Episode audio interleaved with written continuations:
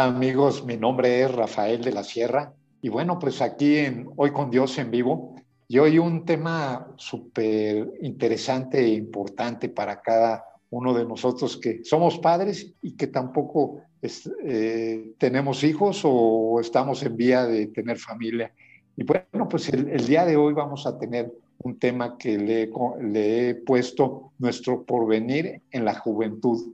Y he invitado a una joven amiga eh, mía, se llama Sofía Salazar, que pues la verdad es que es una, una persona, una joven que está llena de Dios, se está preparando en, en, la Universidad de Oral Roberts en Estados Unidos, en Oklahoma, pues para ser ministro.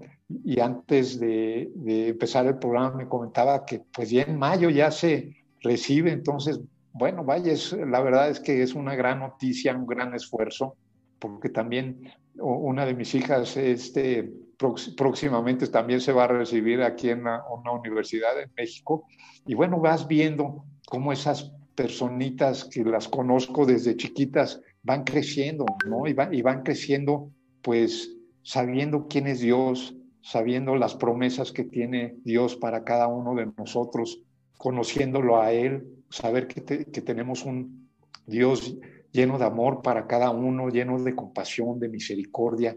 Es un Dios también estricto y es un Dios que quiere, que no le gustan los tibios, que le gusta que sigamos sus, sus preceptos y sus mandamientos, que lo obedezcamos y siempre es por nuestro bien. Y bueno, Sofi, me gustaría entregarte los micrófonos para que puedas saludar a nuestras amigas y amigos de Hoy con Dios. Bueno, hola, mucho, gusto. Estoy muy contenta de estar aquí, de verdad. Yo también conozco a Rafa, bueno, hace mil años y siento que ha sido una bendición como tener esas conexiones, esas personas. He aprendido muchísimo de él.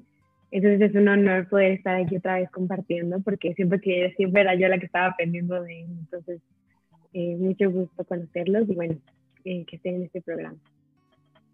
Pues, Sofi, te, te doy la bienvenida. Sé que te vienes aquí una semana y que te regresas a, seguir tu carrera para acabar ese compromiso que tienes, pues contigo mismo, con Dios y con tus padres. Y sé que lo estás cumpliendo cabalmente, que eres una eh, jovencita entregada, entregada a Dios, a tus ideales, a, ese conocimiento que, te está, eh, está reforzando, como dije anteriormente, he visto cómo has crecido en lo espiritual. La vez pasada vi una prédica tuya que la verdad dije, no, pues la tengo que invitar aquí a hoy con Dios para que comparta pues con cada uno de nosotros y en especial el tema de hoy que va muy dirigido pues a, los millennials, a la, juventud, ¿no? Entonces, para, me gustaría mucho que tú nos explicaras los temas ahorita que vamos a ver, porque es, diferente que lo expliques tú, que estás, que eres joven, ves las problemáticas,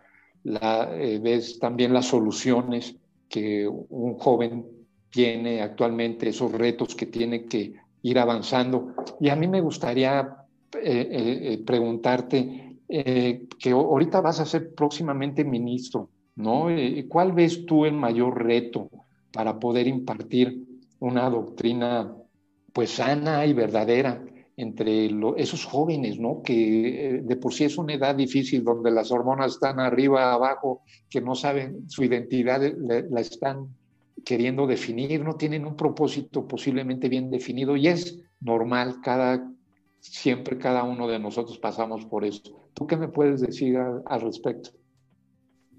Sí, siento que es cierto, la juventud es un momento difícil y siento que ahora somos jóvenes que estamos muy guiados como por las historias, por las anécdotas, por lo que nos cuentan los demás y se nos olvida ir a la fuente.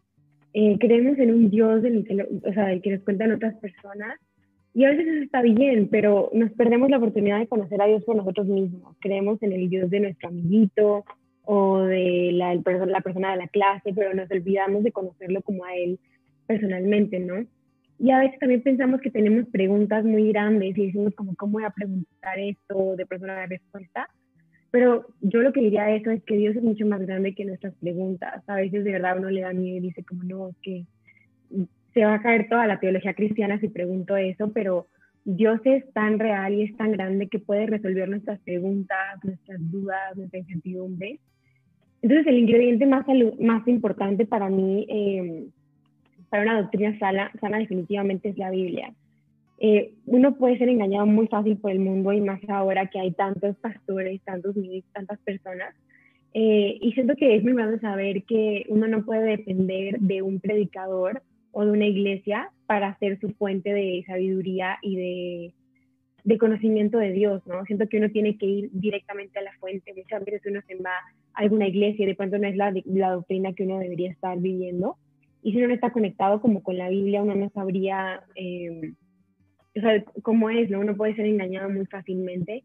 Y siento que también hay que entender que obviamente no hay pastor perfecto, o sea, no va a haber doctrina perfecta en nadie, todo el mundo tiene sus, sus errores pero si hay un Dios perfecto, o sea, es como saber eh, irse con eso y, pues claro, no depender de una iglesia ni de un predicador. Em, y también, pues, em, para la idea de como que no se, o sea, que tengan esa doctrina saludable y que acepten a Dios eh, si no lo conocen o si no son creyentes, eh, mi respuesta a eso sería em, que uno puede elegir vivir con Dios o vivir sin Él. Él es un caballero, uno nunca, Él nunca te va a obligar a creer en Él.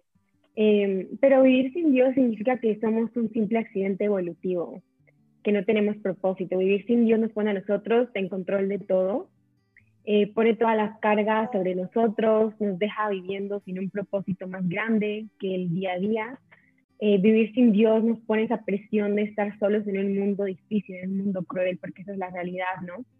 En contraste, si uno decide vivir con Dios, no tiene un propósito eterno, porque no es un accidente evolutivo, vivir con Dios nos ayuda a entregarle a Él el control de todas las cosas. O sea, ya no tenemos nosotros que ser el arquitecto de nuestro propio destino, pero es Él. Eh, y nos quita las cargas a nosotros también, se las entrega a Él. Eh, y vivir con Dios también nos promete compañía y amor en un mundo difícil. Claro que el mundo va a seguir siendo difícil, así estamos con Dios, pero vamos a estar en compañía con Él, ¿no? Y para mí, pues el camino con Dios es mucho más fácil. Siento que como joven es muy fácil alejarse, hay tantas cosas tan bonitas que promete el mundo, tanta diversión que te dura 10 minutos o lo que te dure ese tiempo, pero es una diversión tan, ¿sabes? De esa gratificación como al segundo, y se nos olvida que Dios nos da eso y nos da como un propósito eterno, ¿no? Entonces es como saber balancear entre me divierto 10 minutos o sigo un propósito eterno. Es lo que yo diría.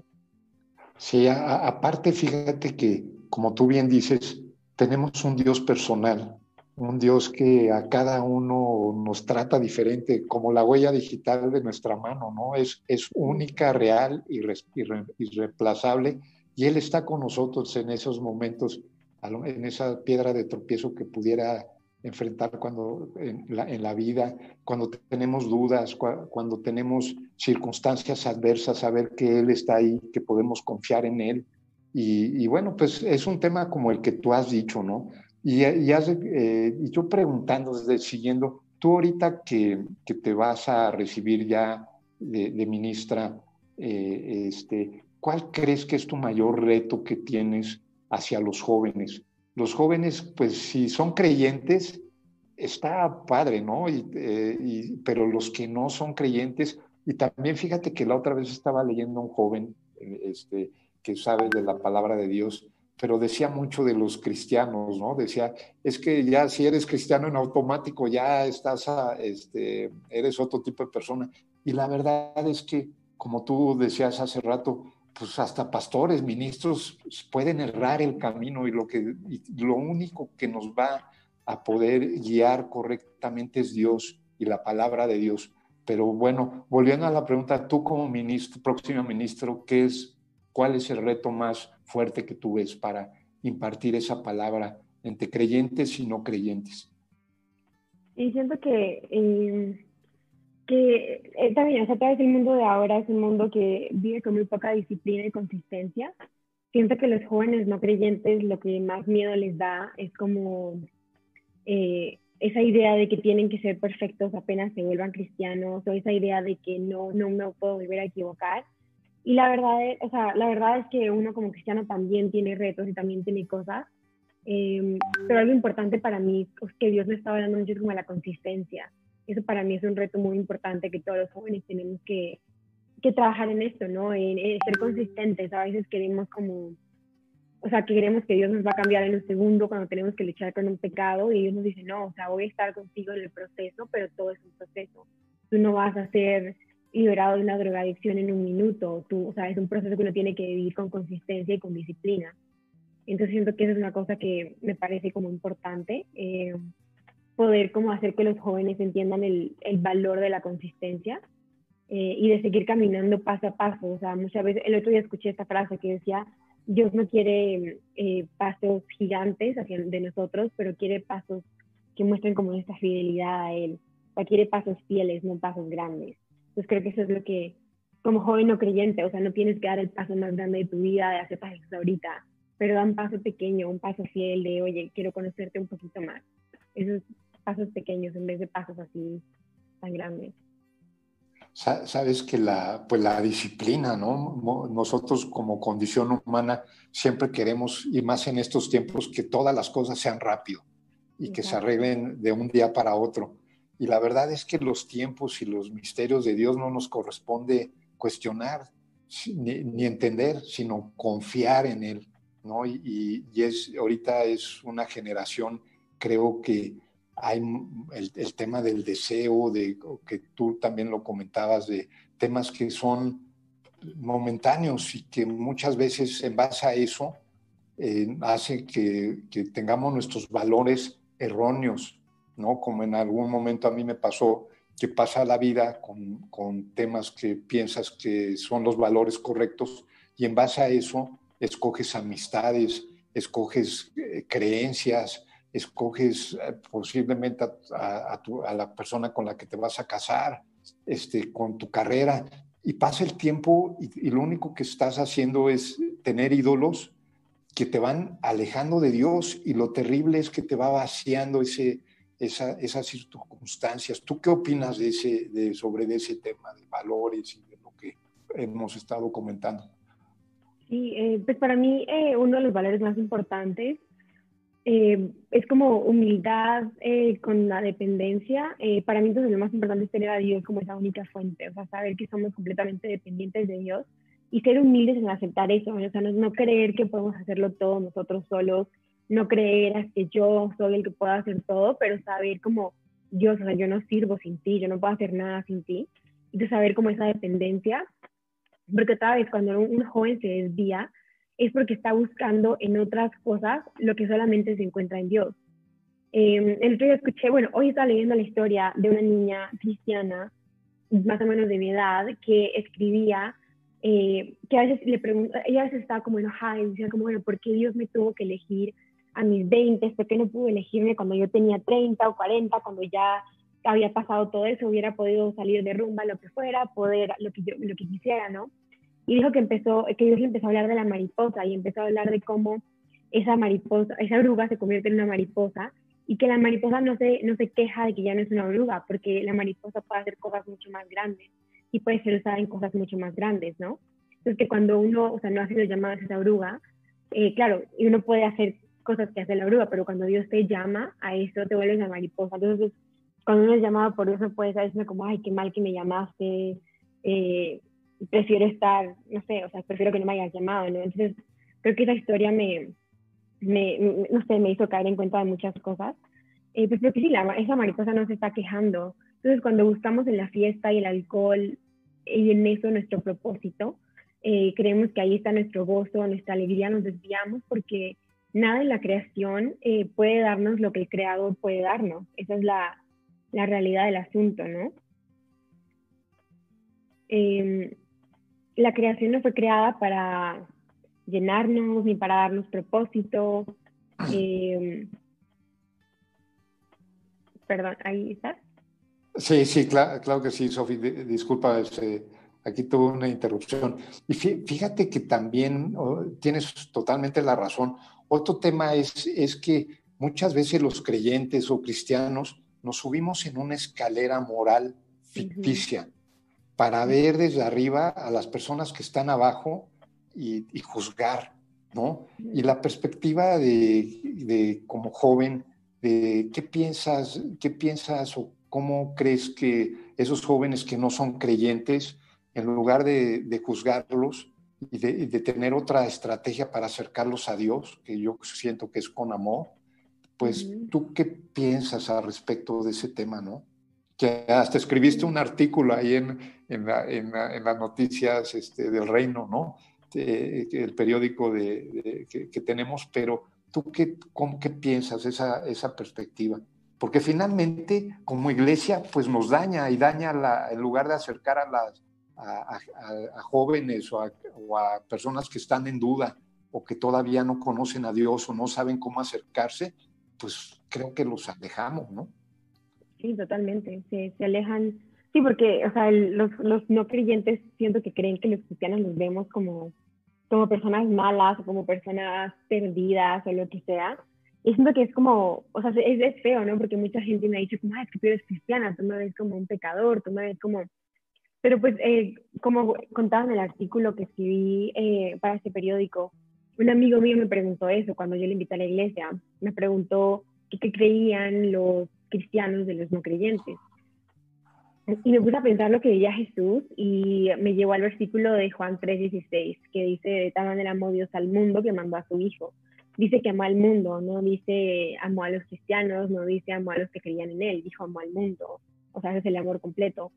Y siento que mi respuesta como corta a eso es que los cristianos creemos que los no creyentes son gente que es eternamente y tremendamente amada que aún no sabe la amada que es. O sea, siento que de verdad Jesús los ama tanto, o sea, Jesús dio hasta la última gota de sangre por ellos y ellos todavía no lo saben. Y es como, wow, o sea, yo les veo y digo, como esa persona no se imagina lo que Dios piensa de él. O lo veo en la calle y es como no se imagina que Jesús, un hombre que no conocían, dio toda su vida por ellos. O sea, cada que yo veo una persona de verdad que no conoce, eso es lo único que siento, como, wow, eres tan amado y todavía no lo sabes. Porque es la realidad, o sea, Jesús los ama tremendamente. Sí, claro que sí, la, y, de hecho Él, aunque estemos alejados de Dios o con dudas, Él lo está presente. Y el tema es que, y era lo que platicábamos antes de empezar el, el programa, Jesús en los evangelios se, acercaba a las personas con carencias, a las personas con carencia de salud, a los menesterosos, a, los que estaban este, lejos de, una sociedad que los atacaba, ¿no? Y él siempre no le importaba quién era o qué hubiera hecho. Él, se acercaba con ese amor, esa misericordia, esa compasión para, para transformar sus corazones y para que, para que ellos se dieran cuenta de ese amor para poder darse, darse cuenta de ese pecado que efectivamente nos, nos, nos aleja de Dios, pero por amor a Él, pues va, eh, no, lo, no lo volvemos a hacer, ¿no? O, le pedimos este, de, de, verdad que nos disculpe con remordimiento real de lo que hemos estado haciendo y con ganas de cambiar, ¿no? ¿Tú qué opinas de ese tema? Sí, siento que eh, Sí, es completamente cierto. Siento que lo que estábamos hablando también antes del programa, que los, los cristianos, eh, o sea, queremos como no pecar simplemente porque queremos agradarlo a Él y porque amamos a Dios, y no porque creamos que algo que hagamos vaya a hacer que Dios nos ame más o nos ame menos. Siento que estamos como tan metidos en la idea de qué puedo hacer por Dios, o qué puedo hacer, qué puedo hacer, o qué puedo no hacer para que Dios me quiera, pero Dios ya te amó de manera eterna y perfecta, ya no tienes que hacer nada pero es como quien, quien tienes que ser tú, o sea, esa postura, esa, esa postura como tu corazón de decir, yo sé que no tengo que hacer nada, pero quiero agradarte, o sea, quiero agradarte con mis acciones, con mis palabras, con cómo paso mi tiempo, no porque Dios me vaya a amar menos, porque yo sé que no me va a amar menos. O sea, si yo decidiera dedicarme a, no sé, ver películas, lo que sea, en vez de leer la Biblia una noche, Dios no me va a amar menos, pero yo quiero pasar tiempo con Él porque lo amo y por eso hago las cosas que uno hago. O sea, no es, por miedo, pero es porque era agradarlo, ¿no? Sí, totalmente. Es un punto que hacemos las cosas por amor a Él y es algo que nos has recordado y, gracias por, por, hacerlo. Yo quiero eh, presentarte en, la, eh, aquí en del lado derecho va a salir el, este, una, eh, un versículo de la Biblia que viene en Proverbios 22.6 y dice, Dale buena educación al niño de hoy y al viejo de mañana jamás, el viejo de mañana jamás la abandonará. Es algo que debemos de, ser conscientes nosotros como padres, como hijos, que, sin Dios, alejados de Él, nada podemos hacer, que Él, eh, estando con Él, Él nos va a guiar, nos va a dar también nuestros límites, que son los mandamientos que Él nos, nos tiene para, para que no pequemos, para que estemos en sus preceptos, para que tengamos fe. Tú sabemos que sin fe es imposible agradar a, a Dios. Sofi, y, te quiero hacer un paréntesis para poder saludar a las personas que nos están viendo. Ahorita es eh, Elena O.C., nos manda saludos.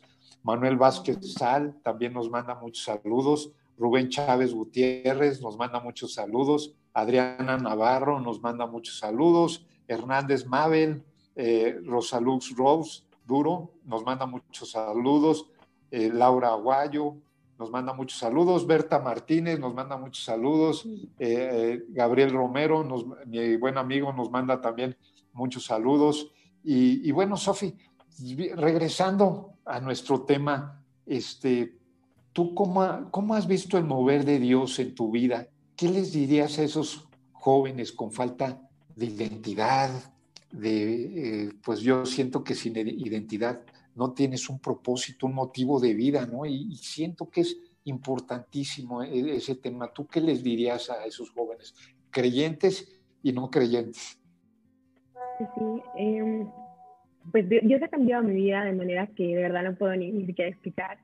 Anoche estaba hablando con mi hermano eh, y me acordé de cómo era cuando yo estaba en la escuela, en ese momento de cómo no sé quién soy, qué estoy haciendo, cuando yo me estaba graduando de prepa mi hermano me dijo esto, me dijo, pasaste el colegio como un fantasma, nadie sabe quién era. Y yo es como que, ya, yo tampoco sabía quién era, así literal. Y entonces me acordé de verdad lo que yo estaba pasando, esa falta de identidad, esa falta de, yo estaba convencida que yo no tenía nada que decir, que yo, yo no sabía qué hacer con mi vida, ¿no? Eh, y entonces yo estaba convencida pues, o sea, de que no valía nada, que no podía ser usada para nada, de que no era buena para nada. Y cuando conocí más a Dios me di cuenta que, que sí, es cierto yo no soy nada, pero con él soy mucho más de lo que me imagino y con él puedo ser usada. Entonces la identidad viene de saber quién es Dios. Cuando conocemos a Dios podemos saber quiénes somos nosotros. Cuando conocemos de Él, entendemos quién es Él como Padre podemos entender nuestro propósito como hijos de Él. Eh, entonces, para saber el tipo de hijos que somos, tenemos que conocer el Padre que tenemos, ¿no? A veces creemos que nuestra identidad nos la va a dar la prepa que salimos o la carrera que estudiamos o el talento que tenemos, y que nuestro propósito también viene de esas cosas, ¿no? Pero todos fuimos creados con un, con un propósito muy, muy específico y Él nos eligió como de una manera tan, tan especial. Entonces siento que sí, o sea, eh, Dios cambia las vidas, siento que uno tiene que aprender a como dejarse usar por Dios y saber, otra vez con la humildad, ¿no? De saber como yo no soy absolutamente nada, pero eres tú el que se puede mover, eres tú el que hace las cosas en mi vida, eh, que es lo más importante y y sí, o sea, cuando Él los elige, Él nos da su espíritu. Eh, y esa es la única cosa que nos como califica para poder hacer eso por lo que nos ha llamado, ¿cierto? No lo que hemos hecho, no quiénes somos, pero es solamente lo que Él nos da, ese espíritu que Él nos da. Eh, y en Isaías 42, 6 habla de que Él nos llamó, o sea, que Él nos eligió. Eh, y sale que Él se deleita, que su alma se deleita en nosotros, en habernos llamado a nosotros. Entonces siento que es súper lindo esa idea como de, pues así, o sea, Dios nos eligió y ese es nuestro propósito, fuimos elegidos por Dios y podemos movernos. Entonces, sí, la, o sea, la identidad y el propósito van a venir cuando uno de verdad conozca quién está liderando uno. Siento que he aprendido mucho acerca de como el liderazgo y lo más que he aprendido últimamente es que para uno ser un buen líder uno tiene que saber a quién está siguiendo, ¿no? Eh, todos los buenos líderes siguen a otro líder más grande, ¿no? Entonces, bueno, para saber su propósito tiene que saber a quién está siguiendo, o sea, quién es el que me va a dar esa identidad. Uno puede buscar la identidad del mundo, ¿cierto? Eh, como mucha gente lo hace, pero creo que uno puede buscar la identidad en Dios y, y es como la forma en la que uno lo, pues es la única forma que uno va a encontrar, ¿no? Sofía, y, mi otra pregunta sería, ¿y cómo hallamos ese propósito?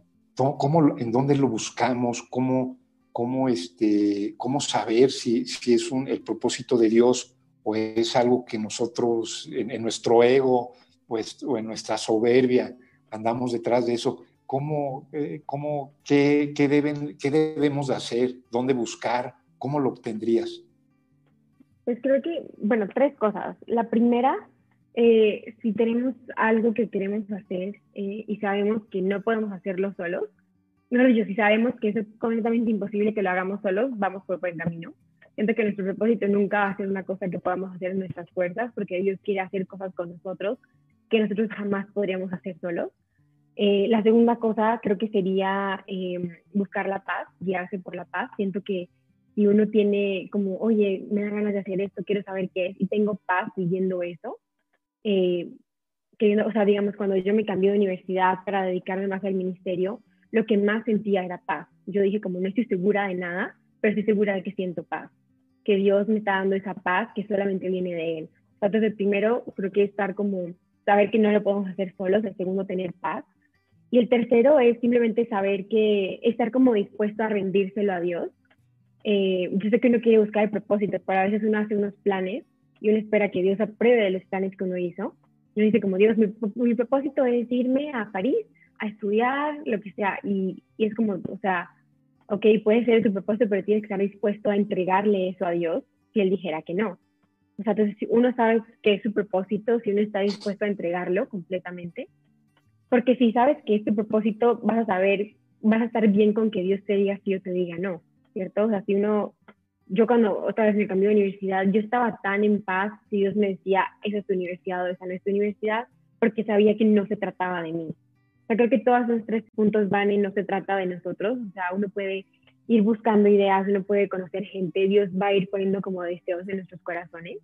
Creo que hablé una vez también de Nehemías, de que antes de que Dios hiciera algo con Nehemías, o sea, ese propósito que Dios tenía en la vida de Nehemías, Dios hizo algo en el corazón de Nehemías o sea, antes de que Dios te empiece a usar para tu propósito, Dios va a hacer algo en tu corazón. Yo siento que es como dejar que Dios haga algo y empezar a conocerlo, empezar a saber, oye, me gusta esto, no me gusta eso. Y luego saber como, bueno, Dios, haz lo que tú quieras y esos tres puntos que mencioné antes. Sí, totalmente. De, hecho, cuando esa confianza que necesitas en Dios, pues las, eh, la ganas, eh, te ganas la confianza de Dios, pues el día a día porque convives día a día con Él, te vas dando cuenta por dónde te quiere guiar, si son las palabras de Él o, los pensamientos de Él o los tuyos, saber que por, dónde te tienes que dirigir. Este, la identidad pues está también, como tú bien dices, con, valores y con, este, y, con, y el pertenecer, pertenecer a Dios. Eso nos va, te va a dar un sentido de vida, un propósito Ahorita, bueno, tú estás a punto de acabar tu, tu, carrera, ser una ministro, tu camino está, eh, eh, ya lo definiste, pero pues, también eh, estás en dudas, ¿no? Oye, pues a dónde voy a, voy a llevar mi ministerio, qué voy a hacer, pero eso es normal. Y yo creo, creo que conforme va pasando el tiempo, Dios se nos va revelando y va poniendo circunstancias, personas, y te lo va colocando en tu corazón si tú, si tú se lo dejas, ¿no? Y, como tú dices, pues yo sé que viene de Él y adelante, ¿no? Ahora sí que me eh, voy dando esos pasos de fe que necesito. Sofi, fíjate que nos, eh, eh, te voy a leer varias de Elena, que nos manda un comentario, creo que es muy sabio. Elena Ose dice, es verdad que Dios ama a todos, pero muchas iglesias o grupos cristianos inculcan en no mezclarse con personas del mundo, con la excusa de que nos, nos desvían del camino de Dios y no nos damos cuenta que los cristianos no somos nada diferentes y que si ya conocemos a Dios, es nuestro deber y necesidad que alguien más lo conozca. Creo que estamos totalmente de acuerdo contigo, Elena. También nos manda saludos Adriana, Adri Gómez nos manda saludos, Claudia Castillo nos manda un corazoncito. Gracias, Claus, por estarnos viendo.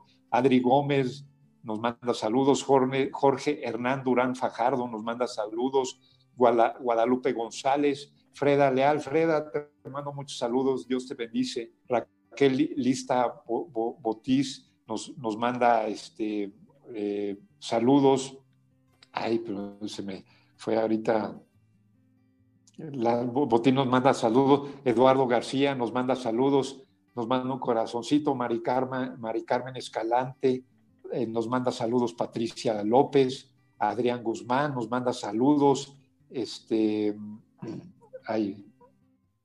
Adrián, Guzmán nos manda saludos, Miguel Ángel Silva Baraja nos manda saludos, Pablo Ayala nos manda saludos, Juan Pablo Ramírez, Pepe Brendis, Ana Molina, Ace Antonio, Ivana Aguilar eh, Loranca. Muchas gracias amigos por escribirnos, por estar viendo aquí a Sofi, lo que nos, la, palabra que, de Dios que nos está siendo entregada pues por ella.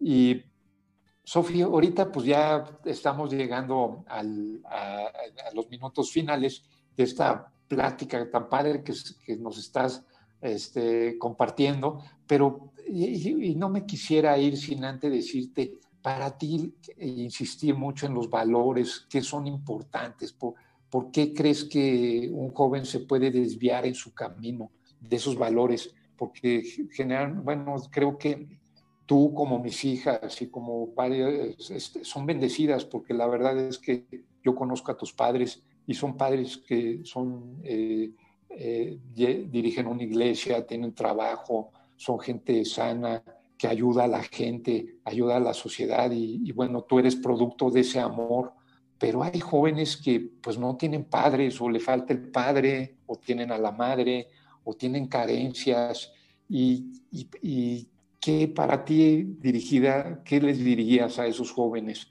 que ahorita tienen desaliento, dudas o están tristes o, qué les dirías a ellos? Pues sí, siento que todos podemos pasar por eso.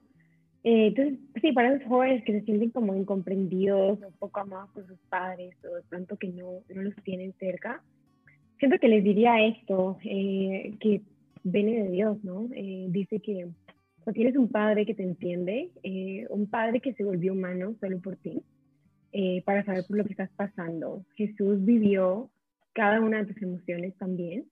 Jesús también eh, vivió eso de estar alejado de su padre, el momento en el que cayó el pecado. Entonces, sabes por lo que estás pasando.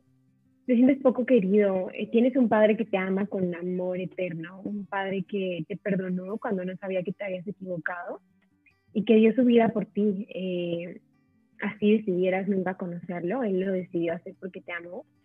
Y un padre que no importa lo que hayas hecho, te está esperando ahora con brazos abiertos. O sea, es un, es un amor perfecto. Eh, a veces queremos buscar en el mundo, en amigos, en relaciones, en lo que sea, un amor perfecto, pero en verdad es que el amor perfecto lo encontramos en él y uno puede pasar desaliento, pero, porque mira, Dios nunca nos prometió una vida fácil, Dios nunca nos dijo nunca te vas a enfermar, nunca nos prometió que todo iba a ser perfecto, pero sí nos prometió que nos iba a dar la mano en todo eso, que cuando nos pasaran cosas Él iba a estar ahí.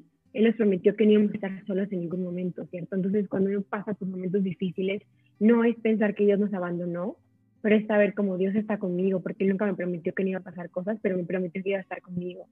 Así que en esos momentos difíciles siento que uno tiene que acordar como, wow, o sea, Dios está conmigo porque me prometió estar en momentos difíciles, me prometió que no me iba a dejar. Y también es como saber que, que me pasa mucho a mi cabeza sobre y me siento como desanimada y no siento que Dios está. Y Dios me dice como, tienes que dejar de fijarte tanto en lo que sientes y vivir con la certeza de quién soy yo, un padre que está contigo que te escucha. O sea, entonces es como, deja de guiar tanto por tus sentimientos, por no lo siento, por es que no, me, no lo siento que esté conmigo en mi oración, pero es como saber, la, tener esa certeza de Dios está aquí porque Él dijo que está aquí y su palabra es verdadera. Entonces creo que eso, eso les diría. Sí, pues, pues muy bien, muy, muy este, totalmente de, de acuerdo con, contigo. tenemos un, un padre amoroso, un padre compasivo, un padre misericordioso, también un padre pues estricto, que también eh, le gusta que lo reverenciemos, que confiemos en Él. Y bueno, pues cuando estamos, yo sé lo que es estar alejado de Dios y créeme que eh, no, no es padre. Yo prefiero estar mejor cerca de Él.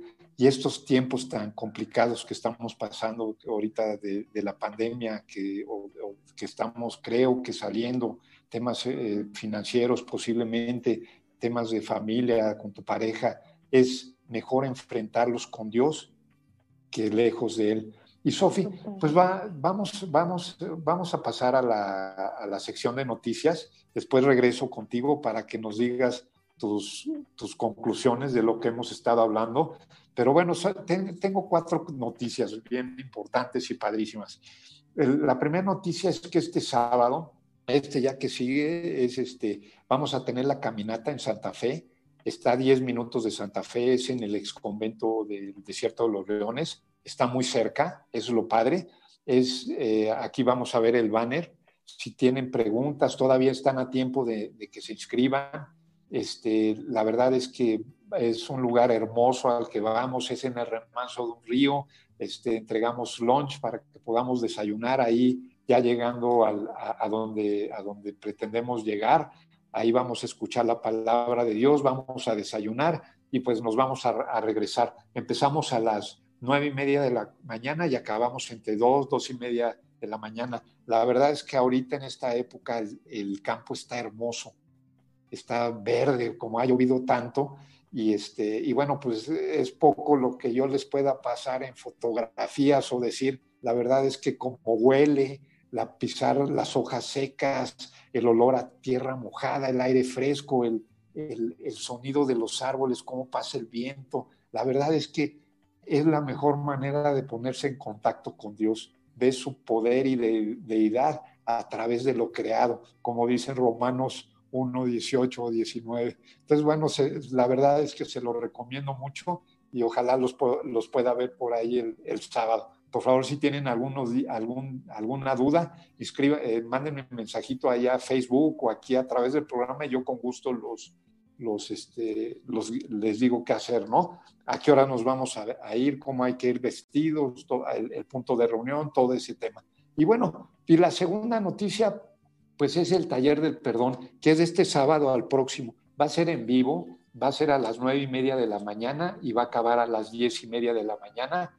Es, este, voy a tener a dos personas, una es Betty eh, Estela este, Almeida y la otra es Betty Sánchez y bueno, pues una es psicóloga y otra es este, doctora en medicina alternativa. Yo creo que va a estar muy interesante. Vamos a, ver teología ayudada de las herramientas de la psicología para poder entender mejor esa falta del perdón.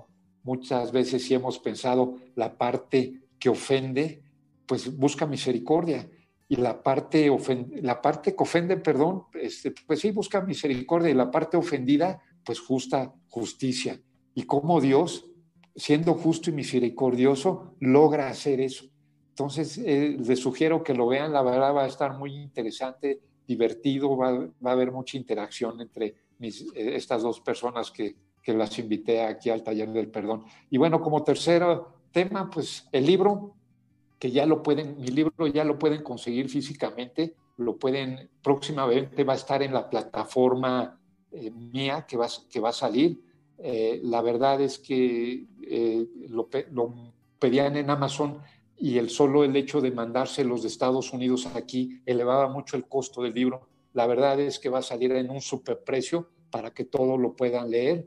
Y bueno, pues también este, regalar libros próximamente que, que este, en, los próximos programas estén atentos a ese tema. Es una novela y es un tema de tres amigas que viven en Europa, que son con tres, eh, eh, eh, tres personalidades totalmente diferentes, que no creen en Dios, pero Dios está con ellas y lo pueden sentir y, se dan cuenta hasta que pasa verdaderamente una tragedia entre ellas. Se lo recomiendo mucho aquí la, la, novela de Te Encontré. Y bueno, este, Sofi, la cuarta noticia me gustaría que tú me ayudaras a, a, poderla este, decir, que es la Iglesia Unidos, que está en el poniente de la ciudad, está en Interlomas, ahí en Jesús del Monte, está por la escuela angloamericano, sigue una gasolinería y a 50 metros adelante del lado derecho está ahí, se pueden estacionar, hay estacionamiento,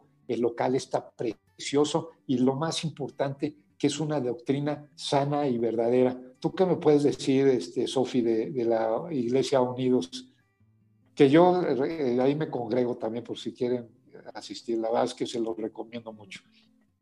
Y pues no, o sea, yo obviamente estoy biased, pero me encanta. Esa iglesia ha sido una bendición. Siento que eh, mis papás oraron tanto eh, cuando empezaron a abrir esa iglesia, mis papás y las otras dos familias con las que lo hicimos. Yo siento que ha sido una bendición.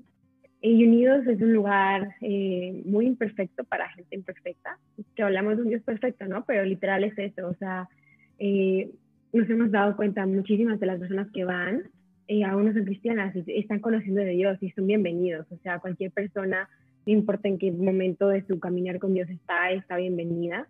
Em, pueden conocer, hay eventos para los jóvenes cada, cada segundo sábado del mes, o sea, cada dos sábados al mes. Eh, y van diferentes invitados a hablar de temas que a los jóvenes les gustan. Y también tenemos reuniones de oración em, en la iglesia eh, los miércoles, entonces la gente puede ir y pasar un tiempo con Dios y como conocerlo más, aprender a escuchar de Dios. Es lo que queremos en Unidos, ¿no? Que aprendan a escuchar de Dios y que no dependan solo de nosotros para saber de Dios, pero que ellos aprendan y lo, conozcan íntimamente, ¿no? Y creo que los sábados hay como reuniones de jóvenes, ¿no? Un tema así que está padre. Sí, dos sábados al mes, ajá. Y, y, está la Biblia 360 que le imparte la maestra Maritza, que, da como otra perspectiva, ¿no? De la, la, palabra de Dios que está súper interesante, ¿no? Sí, súper bueno, porque son los miércoles a las 7 y sí da una perspectiva muy diferente de la Biblia. Y tenemos discipulados a las 9 y media de la mañana los martes, que es un poco más para poder hacer preguntas, esas preguntas que todo el mundo tiene acerca de la Biblia. Y es un, un lugar seguro en el que se pueden hacer esas preguntas y súper rico, las mujeres desayunan juntas y se hace ese discipulado. Sí, la, verdad es que se los, se los recomiendo mucho y como les digo, principalmente es una doctrina sana y verdadera.